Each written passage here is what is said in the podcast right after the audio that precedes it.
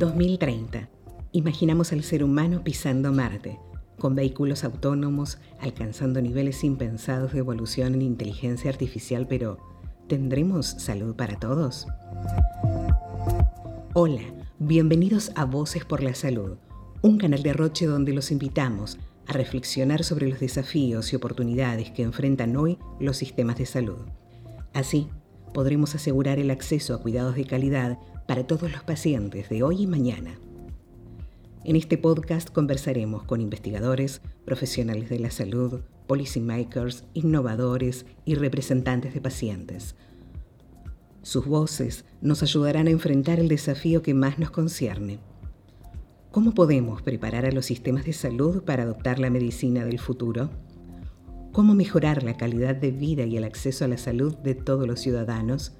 ¿Y cómo hacerlo sin comprometer la sostenibilidad de los sistemas de salud de cara al futuro.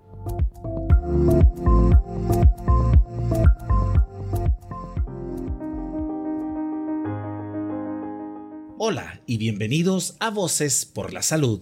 Mi nombre es Rodrigo Núñez y soy parte del equipo de comunicación de Roche Chile. Hoy vamos a hablar con Federico Guanais, director adjunto de la División de Salud de la Organización para la Cooperación y el Desarrollo Económico desde el año pasado. Federico se graduó como ingeniero civil en la Universidad Federal de Bahía, tiene un máster de esa misma institución y un doctorado en Administración Pública, Políticas de Salud y Gerenciamiento de la New York University.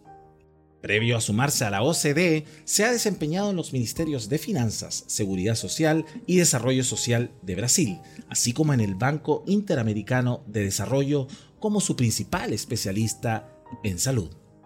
Hablamos con él de la importancia de diseñar sistemas de salud centrados precisamente en las personas. Pero veamos si Federico nos ayuda a entender un poco más. ¿Cómo definirías a los sistemas de salud centrados en las personas? Yo creo que ese es un primer elemento que yo, yo, puedo distinguir. Eh, bueno, ah, todos somos pacientes en algún momento, pero somos personas todos los tiempos, ¿no? Entonces, eh, por eso hablamos acá en la OCDE de los sistemas de salud centrados en las personas. Em, y en 2017 ah, tuvimos acá una, una, gran reunión ministerial, que los ministros de salud, ah, de hecho, nos dieron este mandato, ¿no? Un mandato que decía, bueno, queremos que la OCDE nos ayude a hacer con que nuestros sistemas de salud sean más centrados en las personas. Y desde entonces nosotros hemos trabajado en dos grandes frentes. Una primera frente es que, bueno, para saber si los sistemas de salud son centrados en las personas, es necesario saber las perspectivas de las personas. ¿Cuáles son, cuáles son los resultados de salud que las personas obtienen de sus sistemas? cuáles son las experiencias de salud que las personas tienen.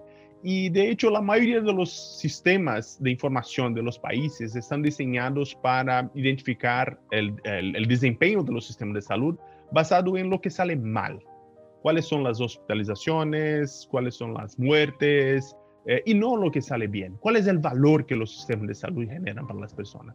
Entonces, con eso estamos uh, trabajando en esa encuesta llamada encuesta PARIS, Patient Reported Indicator Survey, que es una encuesta que va a enfocarse en justamente en las experiencias que son reportadas por las personas o por los pacientes. Entonces, um, esta encuesta es una encuesta que ya está en desarrollo, eh, pero que sigue en los pasos de otras encuestas de la OCDE, como por ejemplo la encuesta PISA, que mucha gente conoce la región de América Latina, que es una encuesta de los sistemas de educación. PISA fue una encuesta que tuvo mucho éxito en cambiar la discusión eh, desde la enseñanza hacia la aprendizaje. Eh, entonces, acá en salud, lo que queremos hacer es una cosa parecida, o sea, es cambiar la discusión desde el cuidado de la salud hacia el bienestar y la calidad de vida, o sea, el bienestar de las personas. Entonces es una gran encuesta que estamos desarrollando y que esperamos que, que tendremos algunos países de América Latina uh, involucrados. Estamos trabajando en esto, la primera versión estará lista en tres años. Y la otra frente de trabajo es el desarrollo de un marco conceptual de qué son sistemas de salud uh, centrados en las personas.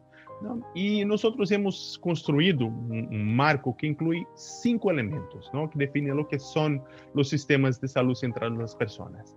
Esos son sistemas que tienen uh, la dimensión de voz al, al, paciente, a las personas, o sea, las personas pueden opinar y participar uh, y decir lo que, bueno, lo, lo, que le corresponde acerca de los, de los servicios y los cuidados de salud.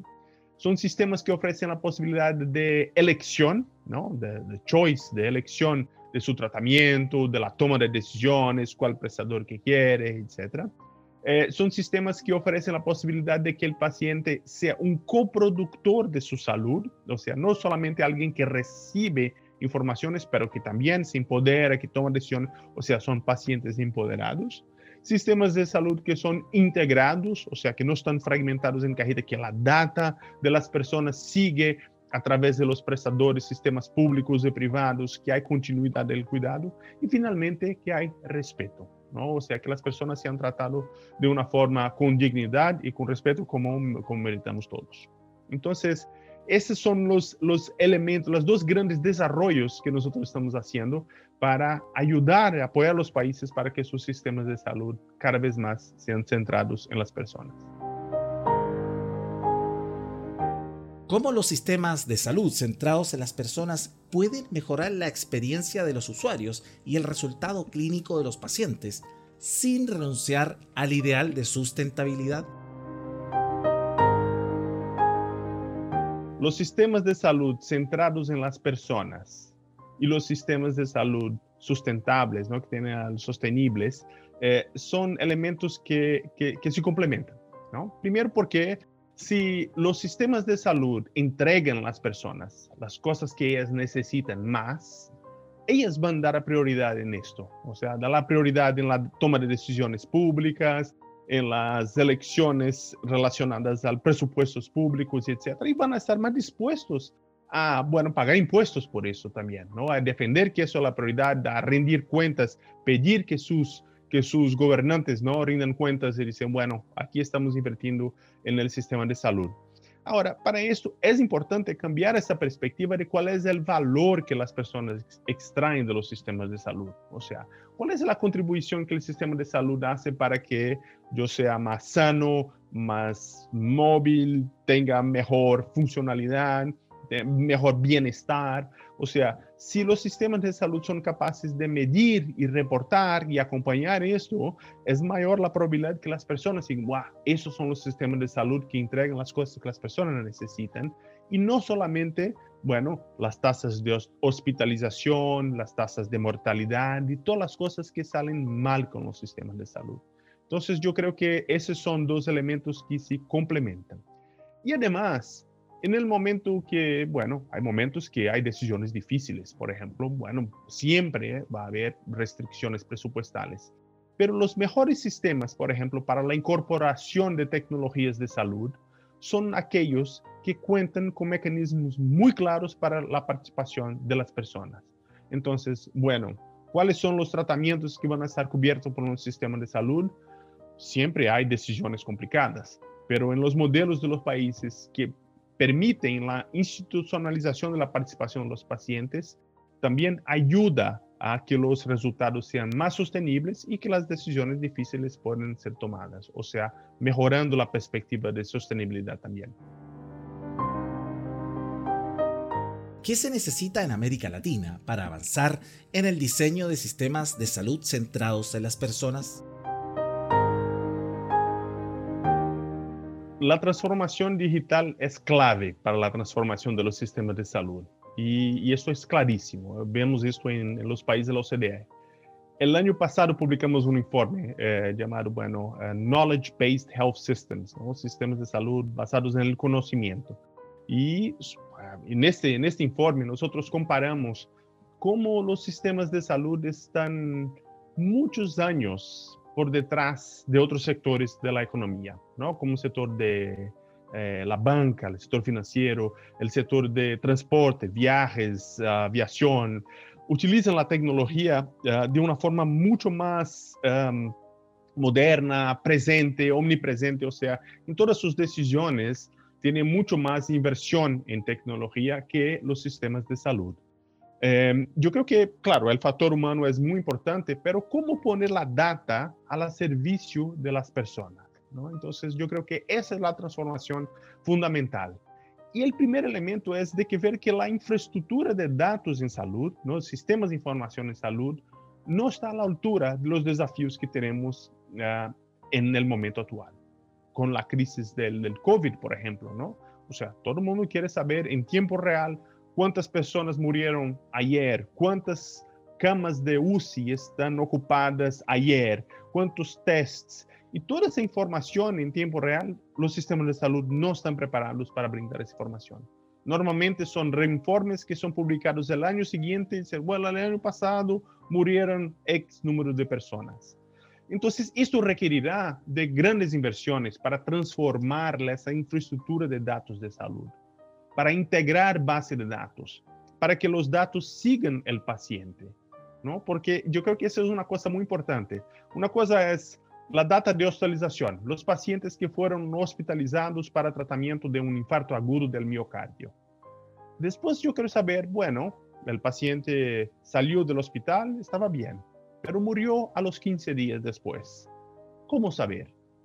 Solo es posible saber esto si la data de mortalidad está integrada con la data de hospitalización. Si yo puedo seguir una persona en su percurso. Si una persona salió del hospital, por ejemplo, después del infarto agudo del miocardio, debería buscar su seguimiento de la consulta en la atención primaria y empezar a tomar sus pastillas antihipertensivas, ¿no? Entonces, ¿cómo los sistemas de salud pueden saber? Esos son indicadores de calidad que los sistemas de salud pueden generar si los sistemas están integrados, el sistema de hospitalización, de mortalidad, de la atención primaria, de prescripción de medicamentos, y entonces hacer con que la data siga a la persona y pueda ofrecer las medidas de calidad que reflejan este cuidado integral y no un cuidado episódico que solamente responde a los problemas, pero sí un cuidado que piensa en las necesidades de la persona de forma proactiva. Federico, muchísimas gracias por hablar con nosotros.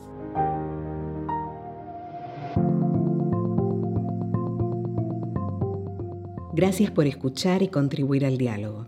No te pierdas los próximos episodios de Voces por la Salud, en los que conversaremos con expertos en salud pública, innovación y organizaciones de pacientes sobre cómo podemos transformar los sistemas de salud para lograr que más personas accedan a una mejor atención sanitaria de manera más oportuna.